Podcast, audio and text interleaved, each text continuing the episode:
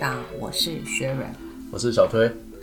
小推，我们今天想要来谈的主题应该是叫做比较特别一点，因为前面都是什么工作、创业啦、来来宾访问啊。不过我们最近刚好看到了一份报道，应该是去年底的报道，就是有关一个这这个目前呃压力的问题。应该是说我们在四十五岁以上的这些中年人，他会面临到的一些情况。呃，简单，它的定义是说中年压力的，它的标题直接就写中年压压力、中年危机。对，中年压力、中年危机。那这是一家运动品牌公司做的，当然它是主要是在卖那个 呃运动佩戴、穿戴装置的。不过它的报告当中透露了蛮好玩的一个讯息，是说它针对亚洲地区的，亚洲地区的是这个报告出现，发现说，呃，普遍来讲，男生的压力指数大于女生啊。然后呢，我们讲中年哦，哈，嗯，呃，第一个从世代来讲，中年是压力最大的；第二，从性别来讲，男生又大于女生。那从地区来讲的话，台湾是名列这个压力排行榜的第一名，大于泰国跟马来西亚。对，其实他在这边讲到的部分，除了压力以外，还有深层睡眠的时间，也是排在全球第三短的时间。也就是说，其实应该是说，整体来讲，男性相对于都太压抑自己了。那个就是结果嘛，压力是结果，那造成的原因或者是呈现的显现的方式是一种表现方式，有可能也就是睡眠少嘛，对，或者睡不着，对，甚至就是是失眠、焦虑，焦虑。那当然这有背后的原因嘛，对，所以我们大概呃，虽然没有这个这这个调查的话，其实我们在过去看到的一些这个理论值啊，学者的研究，其实大概也可以发现说，在不同的年龄层，他的人生如果以幸福感来讲的话对，人的一生嘛，应该是说可以大约分成大概可能三个阶段吧，就是十八岁青少年之前嘛，然后十八岁以后到了成年，就是算成年人的状况，比较年轻轻年轻人，然后再过来中年人，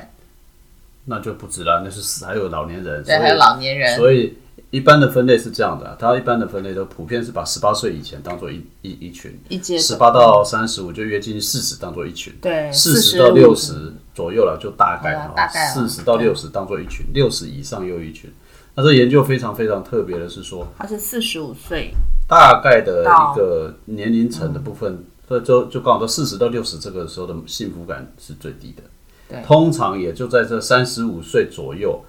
呃，就是幸福感最高的是在到了三十五岁的时候，然后呢又从那个三十五岁一直往下下降，然后呢到了五十六十岁左右，六十岁以后就是又会又恢复又开始恢复，因为退休之后，对，这是研究报告，这是研究出来的。那如果就平均值来讲话呢，其实也有一些平均值啦，就是四十七岁或四十八岁啊，平四十七岁，四十七点二或者是四十八岁对啊。开发中国国家不同，就是开已发达的国家大概是四十七点二，开发中的大概四十八点二，对，其实差不多，就差不多了，就是一样年了啦，就对超过五十岁好不好？就四舍五入五十岁，这个年龄层其实在研究也幸福感是最差的，，那也就是我们所称的叫中压年位置力最，大确实存在。对，确实是存在的，压力也是最大的。对，那我想这个造成的原因还有一些结果啦。我想，呃，还有另外一个报告是台北市政府也做了，一百零八年做了一个报告他，做了一个就是自杀人口调查的比例，在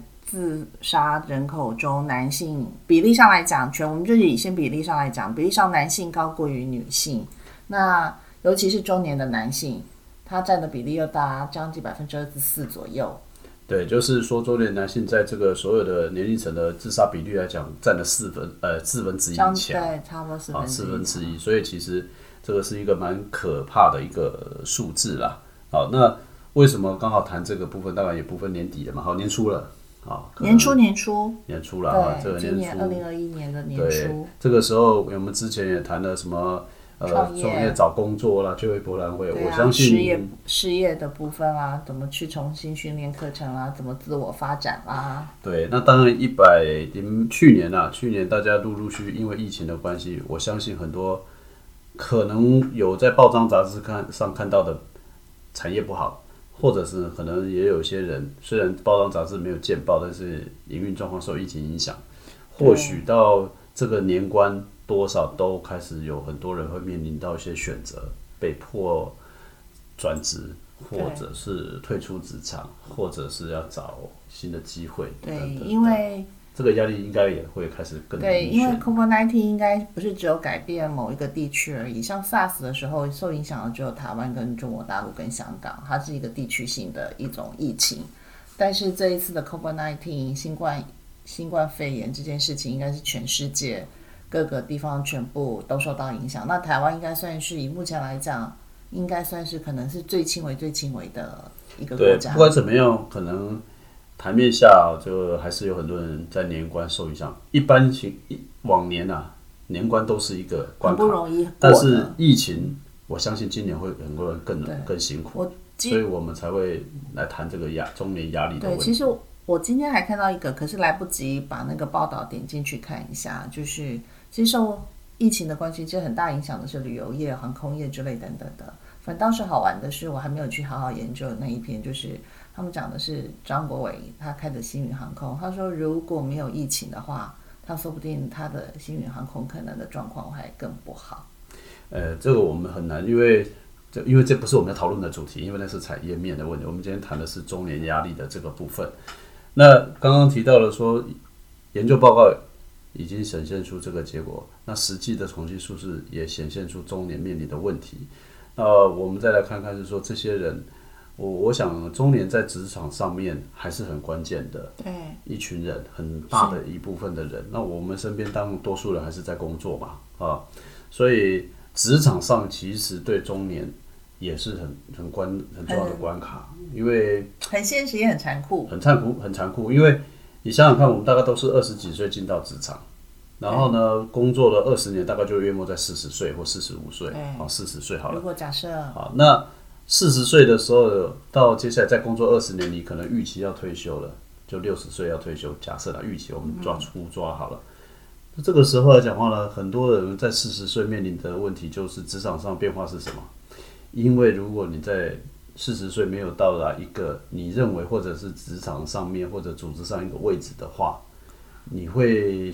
会面临到越来越大的压力。应该是说，在四十岁的时候，其实如果就像刚刚小推说的，不管在职场上，应该有累积到某种程度的经验，已经爬升到某种程度的或社会上认定的成对功好了，社社社经地位上的一种成功。对，就是说不管你自己认为或别人认为的地位的成功，你会面临到一个蛮大的压力是什么？就是年轻人越来越快，对，因为你上面的可能你会没有位置，对然后下面的年轻人又看看赶上来，甚至可能还要超越你。上面的位置根本不会出来嘛，还不会那么快出来，就算出来也会相对少了，因为组织都是金字塔的错，嘛。组织都是金字塔型嘛。对，所以中年这个时候其实有点像是内外交迫。因为他有他其实他他除了在工作职场上，其实他如果成家的话，他其实他的压力更大。就比如说像我们，我都遇到过，我们就是家里的上有老下有小，两边可能都要用钱的时候，对你来讲，它就是一个最大最大最直接的一个冲击。没错啊，那所以刚刚有提到了这个部分，尤其是我们前面也提过的、谈过的一个议题，就是高龄化的问题。对，高龄化的问题，其实我们再往下去剖析，还有一个问题是，现在的人结婚晚，小孩的成长的这个时间点上面，我们举一个例，我们上一代的人大概如果说在四十岁、五十岁，小孩大概约上国其小或晚实应该是。说，前一代者五十岁左右都已经当了爷爷奶奶，或是已经都有孙子了。但是我们这一代来讲，大概小孩子搞不好是准备上小学都有可能，对甚至还没有都或出生没多久。那这个时候，我们讲说为什么题目这个中年的这种压力来讲话，回过头你会发现啊，我原来以为我六十岁想退休了，可是看起来我六十岁不能退休了，因为我小孩子还孩还小，还在念书呢。对，所以这个是现在的中年压力跟我们上一代的中年压力有很大不同的地方。对，对，然后呢，再来就是说，呃，大家讲的外在环境的一个变化的速度也确实快很多，就是不管是所谓的这个经济结构啦、科技进步，其实大家几可能都会面临到说想想要学习新东西的时候，可能哇，好像跟自己过去所认知的那个认识的那个世界不太一样。对，最主要其实像我们以前像爸爸妈妈那个年代的一些工作，可能你一辈子就做那个行业，可以一直做到老，嗯，然后就退休。对，可是现在世代的科技演化进步的太快了，嗯，如果你没有跟上，其实你就是被淘汰的那一群。对，因为我曾经也做过 HR 的这样相关的工作，我大概初步初分来讲，我觉得这个也是，如果听众有听到，你们可能可以试着把它当做是一个量表啦。我会建议大家每五岁当做一个量表，就是说你二十五岁、三十岁、三十五岁、四十五岁、四四十那就五十五岁五岁当做一个量表，自己要要每五年来讲重新检视一下自己在职场上的位置。我先讲职场上的位置，你在二十五岁以前你可能都没经验，倒比较简单。你到了三十岁的时候，其实你再怎么样，你应该要有一个可以发挥的一个小位置。对，到三十五岁的时候，其实你应该至少是一个接近中阶主管的被培养的人，或者已经是中阶主管。快一点，你是三十五岁就有这个位置。四十岁的时候，你可能就要自己想办法争取变成至少是中阶主管。好，那到了四十五岁的时候，你应该变成是梯队的接班人了，或者是五十岁你有机会变成是一阶的。但如果你能够提早达到，那是你的努力。但是如果没有活得下来，对，但如果你没有，我为什么讲这个事情？如果你把它当成一个量表，那你就算是到了这个四十五岁、五十岁或者四十岁，你没有真的做那个所谓的在一个组织里面没有发挥的空间，因为你，但是你已经具备那个能力。其实你要换工作，或者是在那个时候你转弯说你想要创业，其实都比较容易。啊，那我们最常碰到的情况是，很多人是到了四十岁才发现说哈，晚了。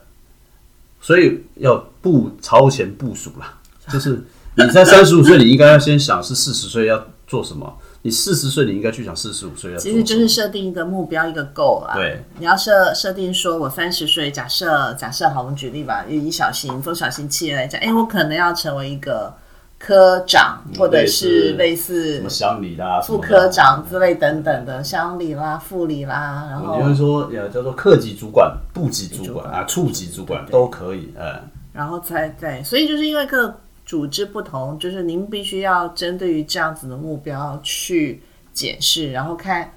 然后再看看自己欠缺了什么样子的技能。像我之前的那家公司，它就有非常明文的规定说。这一级主管必须要受过公司里面的哪一些哪些的一些，不管是管理课程也好，或是什么样的课程，然后再过来，他又会很明确告诉你，还有哪一些是你必须一定要达到，不管你自己进修也好，或者是去上课也好，其实这个刚刚讲的是明文上还可以写的，对，那是硬但是硬条件但。是我必须讲的是，说现在很多公司啊，我想都把放在心里的东西哈，啊不，有些东西放在心里不说了。举例来说，其实很多公司都有年龄的限制，哦隐约的都有一些年龄上的一个门槛，心理上的一个标准，就是说，也许你假设你五十岁了，我坦白说，这个已经不只是东方或西方或任何一个企业哦。如果你是五十岁了，其实，在公司在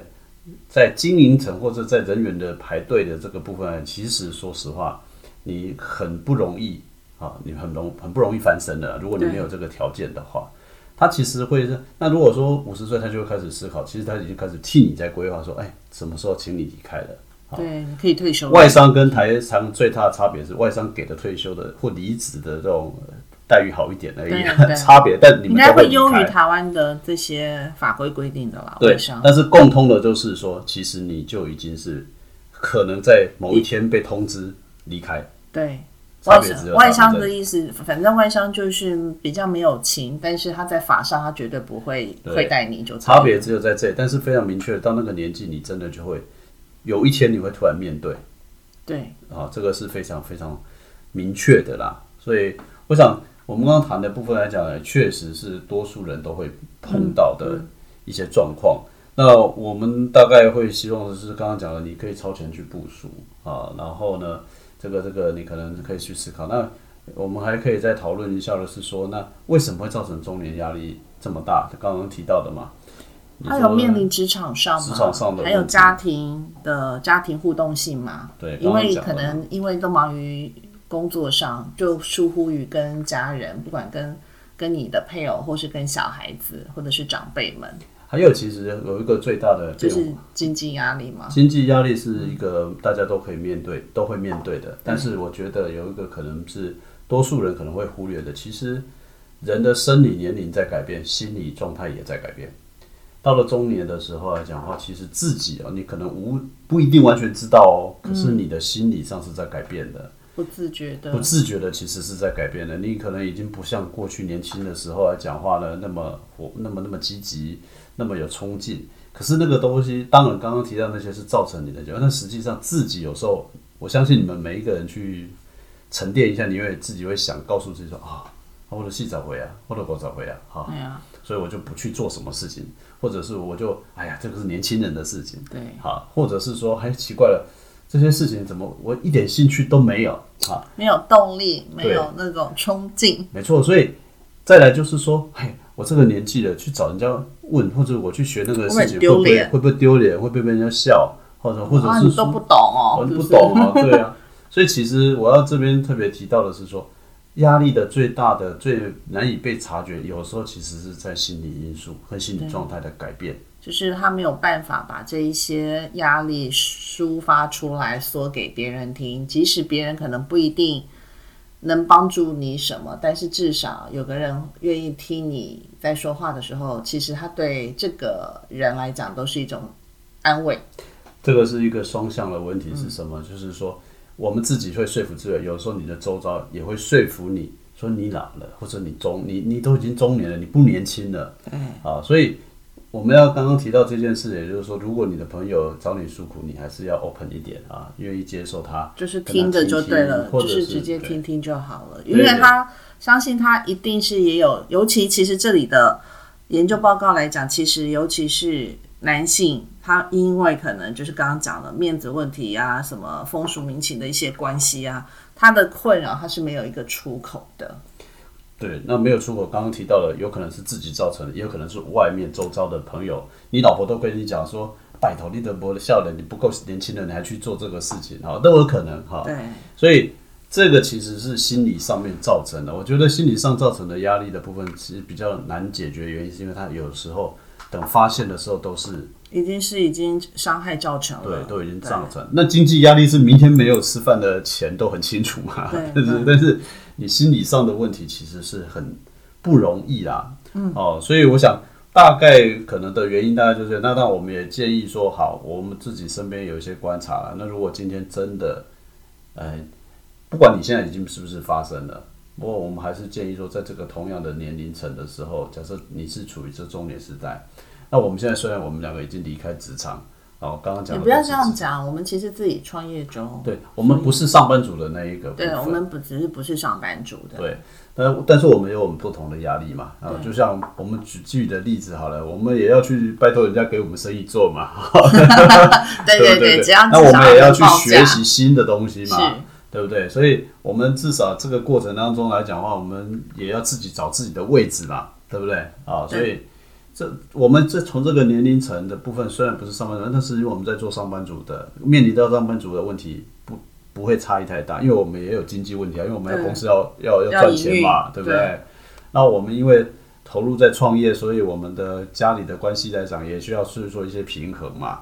啊，这其实人际关系跟我们认识的也不一样嘛，对。对，所以我说我们还是一样都会面临中年问题。反正只要应该只要是人活到这个年纪，都会面临中年的问题。好，那现在的问题来了，那如果说今天真的发生了，那也许我们可以想想我们的想法或建议给大家。那那如果你现在你面面临的，啊，就譬如说？如果假设你在中年面临到失业的问题，那我们之前节目其实有提过嘛。哦，对，那是很明确的在失业的。对对对，就是阶段嘛，我们就讲说，因为通常你会觉得你很好像一下子想不开的一些问题，其实有可能就是刚刚讲的一个经济压力压到你，你认为你没有办法去解决的时候嘛。那我们现在讲的就是说，如果你真的已经先面临到失业的时候，那记得要去清理一些补助的办法。我们在嗯前面几集前面有几集有讲过，对，对，至少先先安安定你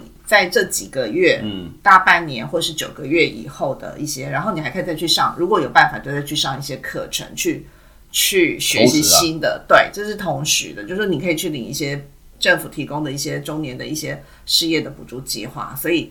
赶快先去做这件事情。那这个事情其实就是在你你可以运用在一些台北，如果以台北，我们先举例台北市的话，就有一些劳动力啊那个那个应。该是刚刚讲的那个是关于失业的部分。那你现在可以介绍的是说，除了这个以外，还有一些不单单只有失业，对，那其他的话，那如果你还有一些就是你需要心理上的上的压力，你需要有人倾诉，但你又觉得不知道去找谁，你的朋友可能你又不方便跟他讲说，哎，他可是他又知道我的情况，那可能会被他笑。那譬如说，像这边就有一些台北市政府的一些自杀防治中心的电话可以去询问，以及还有卫生福利部的二十四小时的服务安心专线，这些都是你在心理上，我相信这背后都是一些专职的志工，他们会去提供更好的一些建议方式给到需要帮助的人。对，我想他刚刚这个学员介绍的这个部分，都是一些公开可以运用的资源啊。对，那我也相信，我我我也肯，我也可以了解说，其实还是有很多人碍于面子，面子，或者是我说实话，东方人确实也不太愿意的去所谓的做心理智商，因为多多少少来讲的话呢，不是我们的社会习惯嘛啊。那刚刚讲的尤其是男孩子，不过我这边会提供比较积积极的建议是说，我我也碰碰过很多，因为我过去曾经也做过类似的辅导工作，在军中的军中也好，或最近我其实我最近有一个非常好好的朋友，他们也是也产生了一些也是中年他的一些问题，打电话跟我联络。那我我在想的意思是说，后来他也听接了我接受我的建议，除了刚刚薛仁讲的这些政府单位之后，呃，我会建议是说，各位可能可以考虑一件事情啊，各位可以考虑一件事情是，其实现在很多大型的医疗院所，他们都设有心理咨商的门诊。好，那这于心理咨商的门诊来讲，我建议各位可以去运用，啊，因为至少我这段时间，我的朋友他们通过我的建议，他们也真的去了做心理咨商，诶，我我们他目前的状况一直在改善当中，所以我会建议是说，它真的是一个专业性可以去运用的，啊对，它一定有一定的效果，哦，不要太排斥它了，啊，对。那除了这种以外来讲的话，其实呃，我会觉得说还有一些，可能大家可以去考虑一些自己的，不要透过医疗系统或专业智商的这种系统，有一些东西其实是可以从自己开始做起的哦。嗯，我我想，呃，我的建议啦，我的建议最重要一件个关键就是，请你要告诉自己，你真的是不一样，你就是中年了，不用拿自己去一直跟年轻人比、老人家比、跟别，我们避免做横向比较。你要第一件事情是接受你是中年这个字情况，就好像说你是年你接受你自己是年轻人，或接受你是老人一样，是先就接受自己。我觉得这件事很重要。当你接受你是这个中年世代，那你就知道说你这个中年世代来讲话呢，在这个时候应该做什么样的表现，或者是说你的周遭的环境的变化到底是什么，你才有办法找到一个好的适合的对应的方式。那我们刚刚讲了，你接受自己是中年。那你就可以接受自己的心理状态跟过去不一样，你也可以接受自己的生理状态跟过去不一样，你也可以接受自己在职场上跟过去是不一样的啊。所以这个第一个重点是你要先接受自己啊啊。那第二个，我看我个人的体会，或者是我周遭的这些我们的这个经验的部分，我还是觉得就跟之前我们节目也提过规律，不管你是上班也好，或者是说你现在来讲话了，就是。下班也好，或者你只是自己在做事情啊，规律很重要。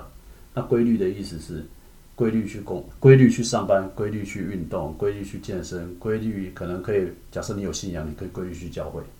对。好，那或者是去去去上去去拜拜哈，他不一你要去参加进香团也可以哈。但至少我觉得那个规律这件事情真的很重要，要因为不要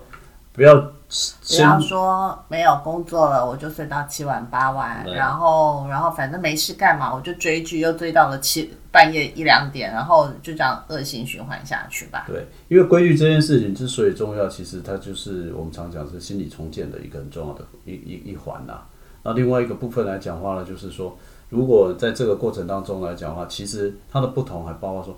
你接受它，但不表示说你不可以做很多事，你已经知道说你在职场上面你确实就不如年轻人，在学习新的技术上，可是你还是可以学习一些新东西。对，好，你还可以学习一些不一样的东西。别忘记了，年轻人之所以强，只是强在某一块，他一定有一块是你中年人没有的，所以他也要去补那一块。所以可以趁这个时候。如果你行有余力，我们会建议说多去学习，或者说，因为我们其实每一次节目都做同样的呼吁，嗯，多去学习一些新的，尝试学习新的技能，甚至于说去探索一些新的方式。哦，有我我朋友有人喜欢拍照摄影，他他可以固定的去去爬山，或者是说他觉得说他想要再精进他的烘焙之类的，对对对，他的摄影技巧，这其实都是可以的。因为中年这个时代，除了把前面不可能年轻以外，它其实是往另外一个时代在的时间在发生退休。对，所以你必须这个时候来讲，来不及去规规划前面，但是你绝对有时间去规划未来。啊，这个其实是非常重要的一个环节了。那我们这个就像我们刚刚讲的，甚至于说要斜杠嘛，啊，这个时候可以试着。对，试着去探索一些，搞不好你真的有机会斜杠，就是你可能之前没有做过的一些事情嘛。对，然后呢，还有一点，我觉得，呃，我的体会啦，人际关系，但，嗯，这个人际关系跟年轻时候的人际关系有一些不同。年轻的时候喜欢多交很多朋友，最好天天让啊，这个常常有这个这个这个约会啊、见面啊、吃饭、爬山什么都可以啊，甚至于说去 K 歌扮演。在这个我没有，在这个时候，你还是需要很，你还是真的需要人际关系，只是你现在的人际关系的方式可能跟以前不同，你的朋友不会像以前那么多。然后，因为大家都到中年了，这是第一个。第二个部分来讲话呢，就是你现在接触的人的，一这个这个朋友的交往的朋友的对象，可能也会有跟年轻的是不太一样的。啊，那你们可能呃叫做互动的方式也不同，不见得会像以前那么频繁接触。对啊。但是呢，可能都还是偶还是会可以安排固定的碰面，然后呢，也可以聊大概相同的话题。嗯。好，那可能。交往每一次碰面时间可能会稍微深入一点的交往，但是不会像以以前那种哎，常常一个月可能好几一个月里面很长的碰面，一半个月都碰得到面。可是现在可能两三个月碰一次面，可是可以稍微谈的深一点，聊得更深一点。所以简单说，这个时候交往的对的朋友可能是少，但是重质。以前比较重量，因为你需要那种人际关系的发展。那时候对人际关系需要发展，还有那时候的那种 engine 能量、体力也比较好嘛。对，然后呢，刚刚提到说，我会觉得啊，不要去太多同才之间的比较。好，到了四十岁以后，其实就应该更不要比，不需要做，因为这种其实。哦，发展的，因为我们还是讲还是讲我刚刚正面一点，为自己设目标啦，只要达到自己的目标，对，就是设定自己的目标，然后不要太做横向的这种，就是这同才或者横向之间比较，不要说那个每次参加同学会说爱啊，同学会，然后呢就就是我同学怎么样，我同学怎么样哈，对，其实我觉得没有那个必要啦，因为真的没有必要，因为呃，或许这个。其实真的是我们讲的，就是压力源的之一。东东方人很爱嘛，这不是只有台湾啊，韩国跟日本也是一样的。是，所以我才会讲说，我们建议就尽量不要做这样的一个一个比较啦。那当然，最后我会建议是说，正面思考，正向思考，因为呃，年轻人可以做很多事，中年人其实也可以做很多事。那不要。不要以为自己不可以做，但是你相你要相信自己有所限制，没有错。年轻人也有所限制嘛，老年人也有嘛。但是碰到一件事，不管哪一件事，都尽量是正面一点的去思考了。我觉得这个是，我觉得刚好，因为我们为什么谈这个话题？就刚刚讲，因为有一份报告，然后呢，我们就哎觉得，尤其在这个疫情的还在。最近又有一些新的疫情的发生，对，然后不管全台湾也台湾也好，或国际间都有啊。那我相信这个疫情确实还不知道什么时候会结束。那我们都在面对。那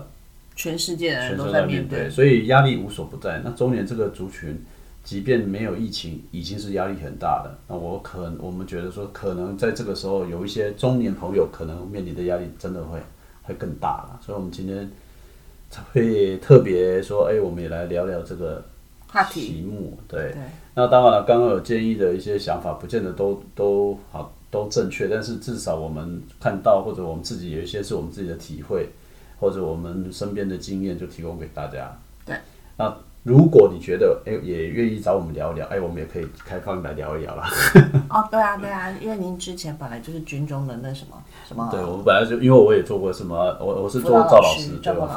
对对对对，所以那因为我在工作职场上面，其实我也还有也做过类似这种智商啊或辅导的这种工作，是。所以你觉得我就是那一个你可以说话，但是又不是又不是太亲近的人的一个想要找个陌生人听听你的对情况，那希望再帮你稍微回应一下的话，那其实我们真的很欢迎。对对对，那如果你你也觉得说，哎，比较没有压力可以啊，我们就用电话或者是用远端，我看不到你，你看不到我，不用什么压力，你你你可以用一个匿呃报个名称，反正你也是小推啊。对对对，所以我们你可以在比较没有压力的情况下，也许我们可以，把你的故事说出来，对对对对那至少其可以释放你的。如果他你觉得对你会有帮助，那我们当然也欢迎你跟我们联络了，对，好不好？OK，好那可以上我们的脸书脸书或者是说我们的网站网站呢？网站对啊，或者是在这个节目的下面，基本上都有连接可以留言。留言。对对对，那我想，呃，我们真的非常欢迎啊。那我们也乐于说，如果我们帮得上忙，你可以跟我们说。对，因为我们也是中年人，对我，们也曾经走过对，四十七岁跟四十八岁的部分。好，那个我不我不承认这样。OK 好，那我们今天大概就到这里。就先到这里吧。好，好，谢谢各位，谢谢，拜拜拜